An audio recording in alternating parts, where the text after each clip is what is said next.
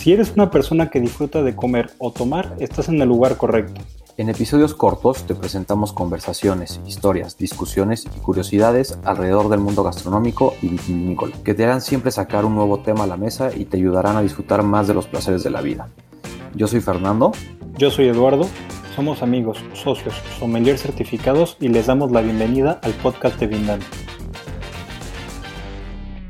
Pues hoy queremos platicar un poquito acerca del tema que muchas veces hemos escuchado de que el corcho versus la taparrosca, pues impacta un poquito en la calidad que encontramos en el vino, ¿no? Y al final es un tema que, por lo que hemos estudiado y alcanzado a revisar, no tiene nada que ver. Y hay muchos temas, sin duda, alrededor de esto, y pues, queremos tocar ciertos puntos que consideramos pues relevantes y atractivos para todos ustedes. Yo creo que podemos empezar con un poquito de la historia. Estaba leyendo que Australia fue uno de los países pioneros en utilizar este sistema de, la taparrosca hace casi ya 60 años, en 1960 y cachito. Empezaron a darse cuenta que, bueno, e, esto no es nada nuevo, que hay una enfermedad que afecta el vino a través del corcho, que se llama, bueno, se le abrevia TSA, y es un hongo, ¿no? Que viene en el corcho de manera natural que echa a perder el vino. Entonces, para evitar esta merma del, del vino que pueda haber por esta enfermedad, decidieron buscar una solución y llegaron con este sistema de taparrosca. De hecho, creo que Australia y Nueva Zelanda es de los países que más usan esta práctica, pero lo encuentras en vinos de todo el mundo. Sí, más el nuevo mundo, ¿no? Independientemente de, de Australia y Nueva Zelanda, yo creo que el nuevo mundo, como lo son Estados Unidos, Sudamérica, Sudáfrica, etcétera, han seguido un poco esa pauta. Porque si nos remontamos, por ejemplo, España, Francia, países más tradicionales en cuanto a su manera o métodos de elaborar vinos, pues seguimos viendo mucho el uso del corcho. Aparte del tema de, de este hongo que viene en el corcho, también se debe mucho, el uso que se le da hoy es también porque hay una escasez en el alcornoque, que para los que no saben, el alcornoque es el árbol del cual se saca el corcho. Y por lo que estaba leyendo, más o menos tarda nueve años en poderse cortar para sacar los corchos, ¿no? Entonces, si podemos o si ponemos en perspectiva esto, pues estás hablando que es un periodo muy largo para sacar grandes cantidades de corchos en el mundo. Entonces, al final, pues en el precio de la botella, pues impacta el costo del corcho, ¿no? Entonces, al final, una solución que le están tratando de dar en el nuevo mundo es un poco esta transformación o pasar del corcho a la tapa rosca de aluminio y pues, tratan también de reducir costos, ¿no? Que al final sí, en una botella a lo mejor no se ve tan impreso ese cambio, pero para bodegas que producen grandes cantidades de vino, pues es un costo realmente considerable. ¿Estás de acuerdo? Claro, pues justo, y creo que tocando esos dos puntos, ¿eh? Uno, el corcho es parte como del romanticismo, sacar el descorchador, abrir la botella, eh, ya sabes, creo que ese ritual es algo bastante atractivo dentro del me voy a abrir un vino, pero también está la parte económica. De hecho, creo que alguna vez por ahí tenía el dato que hay vinos españoles que el corcho llega a ser todavía más caro que el vino como tal que llevan dentro. Son vinos de una producción muy, muy grande pero precisamente ellos quieren o prefieren incurrir en este costo para darle todo el, toque, el romanticismo, ¿no? Exacto. Claro. Toda la tradición. Y sí, al final, pues sí, es un tema que está completamente relacionado a esa parte bonita de abrir el vino con, con corcho, ¿no? Pero está también comprobado que al final no afecta en nada el cuerpo, las notas que trae el vino, este, muchas otras cosas, ¿no? Que a veces pensaríamos que, que tienen o se ven afectadas al usar la tapa rosca, ¿no? Y al final, pues ya se comprobó que para nada es cierto. En efecto, hay vinos que con el corcho pues envejecen mucho mejor, ¿no? Al guardar o al reposar en botella, pues lo hacen de mejor manera al, al tener corcho.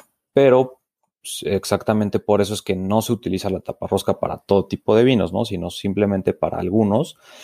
Y sobre todo para los que las bodegas creen que son vinos de consumo, si no inmediato, pues de un consumo de uno a tres años, yo te diría, ¿no? Vinos jóvenes, llamémosles así. Estoy completamente de acuerdo contigo. La microporosidad del corcho ayuda a un nivel de oxigenación muy, muy bajo que ayuda para, para la guarda de los vinos, que tienen la estructura para poder hacerlo. Pero también te voy a decir algo que me llamó mucho la atención investigando un poquito de este tema. Penfolds, una bodega bastante, bastante icónica de Australia, fueron los primeros en usar este sistema en un vino de el, el Penfold Grange. ¿Cuánto te gusta que cueste en el mercado?